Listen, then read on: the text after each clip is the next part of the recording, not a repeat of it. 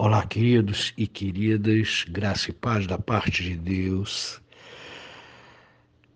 Tava, estava com saudade de vocês depois de uma semana sem áudio. Obrigado pela paciência de vocês, porque na semana passada eu estava na reunião do Sínodo e chegava muito tarde da reunião e ainda trazia trabalhos para casa e ficou difícil de acordar cedo aquela semana, mas hoje voltamos à rotina normal. Quero convidar você para abrir a Bíblia, primeira carta de Paulo a Timóteo, capítulo 2, verso 8, 9 e 10. Eu vou ler para você e você pode acompanhar com a Bíblia aberta aí enquanto você estuda. Quero, portanto, que os varões orem em todo lugar, levantando mãos santas, sem ira e sem animosidade.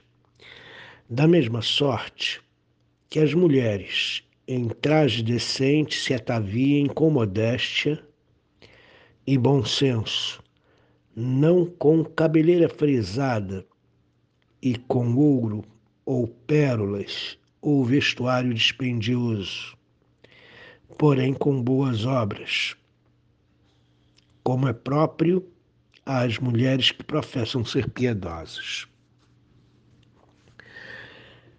Esse texto da carta de 1 Timóteo, se você não se recordar, eu vou lembrar a você que ele é lido é, pensando, né? quer dizer, quando nós lemos, temos de pensar na origem desta carta. Qual foi a origem desta carta? A origem desta carta foi o, a incidência de falsos profetas na igreja de Éfeso. E o culto eh, não era um local ordeiro, pelo que a gente infere das orientações de Paulo. Havia problemas de relacionamento entre os crentes gentios, os crentes judeus e o uso ou admissão da lei no comportamento e na vida cotidiana. Então, Paulo resolve orientar o culto público. E aí deixa um espaço para a gente muito gostoso para a gente discutir o nosso culto público hoje. Mas antes vamos ver aqui o que Paulo orienta, mas a gente no final vai trazer esse texto para a nossa realidade. Ele diz o seguinte, e de forma muito específica, ele fala aos homens no verso 8. Quero que os varões, é uma palavra específica para determinar o sexo. Então não pode ser entendido como pessoa, não pode ser entendido como um termo genérico. Ele está falando aos homens do sexo masculino, ok? Quero que os varões, portanto, orem em todo lugar. A oração, ela faz parte do culto.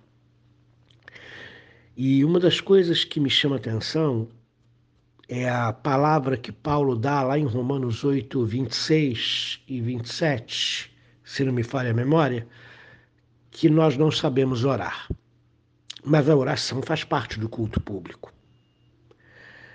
E eu vejo as pessoas orando tão mal no culto público. As pessoas não têm direção de oração. A oração, ela é fruto da nossa intimidade com Deus. Você quer saber se alguém tem intimidade com Deus? Ore com ela. Porque se ela tiver dificuldade de orar, se ela não souber o que falar na oração, se ela travar na oração, isso é um forte indicativo de falta de intimidade com Deus. Porque se você tem intimidade com Deus, você está acostumado a orar e a falar na presença de Deus. E você está acostumado a fazer isso sozinho. Mas isso vai determinar como vai ser o seu comportamento no culto público. Porque você vai orar e você vai falar com Deus com tanta intimidade porque você já construiu essa intimidade durante a sua, a sua vida, durante a sua semana, durante o seu mês. Então, a oração a gente pode dizer que é um termômetro para a espiritualidade, para a comunhão com Deus. E as pessoas não oram com inteligência. Elas começam a orar e a oração não tem pé nem cabeça, nem sentido, e nem direção, nem princípio, meio e fim.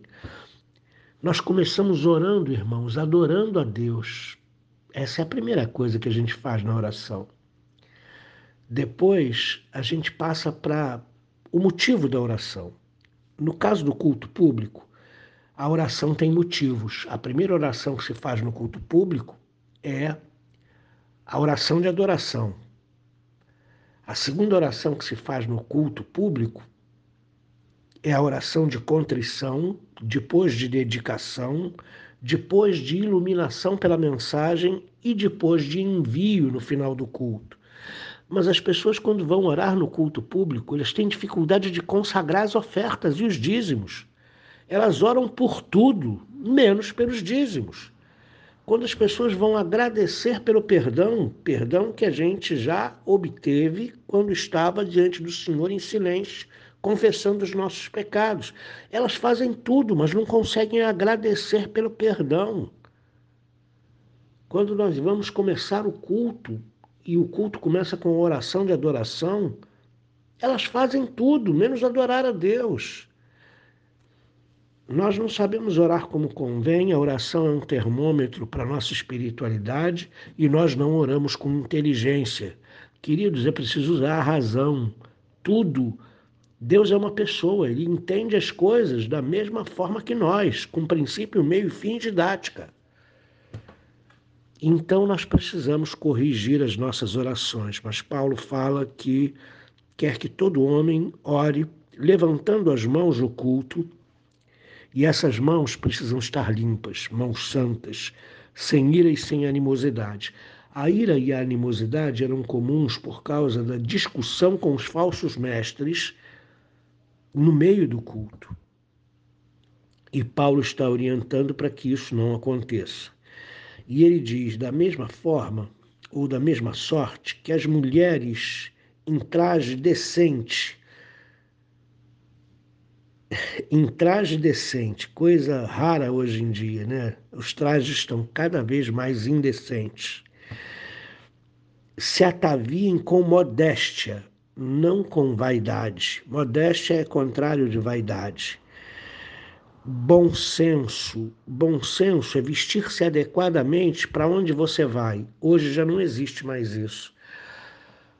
As pessoas pensam que quando vão à igreja, estão indo na praia, vão de bermuda. É pecado? Não. É inadequado. Você não vai na praia de calça e camisa de manga comprida, porque é inadequado. Por que, que você viria na igreja de bermuda e camiseta, que é inadequado? Você não entra no fórum sem uma roupa ritual, que é o terno e gravata. Mas você vai na igreja de qualquer jeito. Tem que ter bom senso, irmãos, até para se vestir, dependendo do lugar para o qual você vai.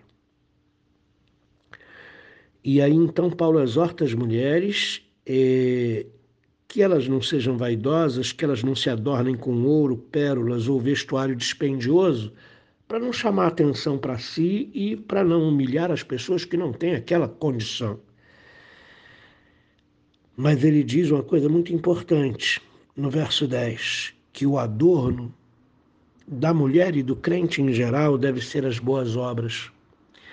Lembrando que as boas obras não são o carro-chefe da nossa vida. O carro-chefe da nossa vida é a graça de Deus que nos salvou. Uma vez salvos e transformados, nós somos preparados por Deus para as boas obras. As boas obras vêm no segundo plano. Boas obras não salvam, boas obras não, não mudam as coisas na nossa vida, mas boas obras são fruto da transformação que Deus fez na nossa vida. E mulheres piedosas, mulheres que são crentes de verdade, elas não precisam chamar atenção para si com ouro, prata ou vestimentas dispendiosas, elas chamam atenção para si por causa da graça, por causa das boas obras, por causa do coração bondoso parecido com o de Jesus. É dessa forma que Paulo orienta que nós, que nós nos comportemos no culto público e frequentemos o culto público, porque aqui está aqui estão orientações de comportamento e orientações também de vestimenta para o lugar sagrado. Deus abençoe a sua vida nessa manhã, que você tenha um início de semana com Jesus, andando com Ele levando todas as suas ansiedades para Ele e confiando na providência dele, porque Ele tem cuidado de você. Deus te abençoe. Querido Deus, que nós homens possamos liderar a igreja para a espiritualidade, orando em todo lugar, levantando mãos santas ao Senhor mãos limpas, mãos sem animosidade, mãos sem conflitos, mãos sem ira, e que nós possamos ser exemplo para a igreja. Que as nossas mulheres, Senhor, sejam mulheres cheias de boas obras, sejam mulheres cheias da graça de Deus, cujo coração bondoso se parece com o coração de Jesus que elas se adornem com boas obras, que elas se adornem com um espírito manso e um coração totalmente derramado na Sua presença. Que os nossos cultos sejam verdadeiros atos de adoração ao Senhor, aonde nós nos vestimos adequadamente, nos comportamos adequadamente e o nosso foco é o Senhor e a tua adoração. Em nome de Jesus, amém.